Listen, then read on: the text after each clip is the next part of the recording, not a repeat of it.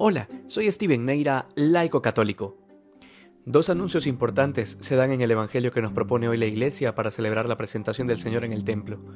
El primero es que Jesucristo será signo de contradicción, y probablemente sea esta una de las características más difíciles de comprender que tiene el cristianismo, porque para muchos las posturas milenarias de la Iglesia no tienen sentido en un mundo moderno y progresista y para otros representan incluso una amenaza a sus ideologías e intereses personales.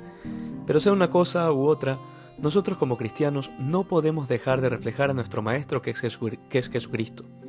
Si Él ha sido signo de contradicción, pues asimismo debemos dar testimonio de la verdad, aunque eso implique contradecir los valores actuales de la sociedad. El segundo anuncio que nos hace el Evangelio es que una espada traspasará el alma de la Virgen. Y de esta manera, una vez más, el Evangelio nos deja claro que el destino de la Madre está íntimamente unido al destino del Hijo.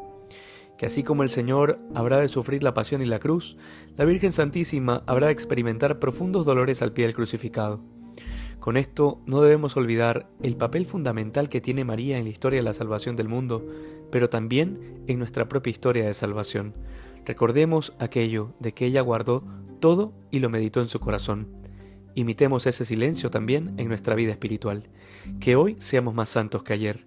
Dios te bendiga.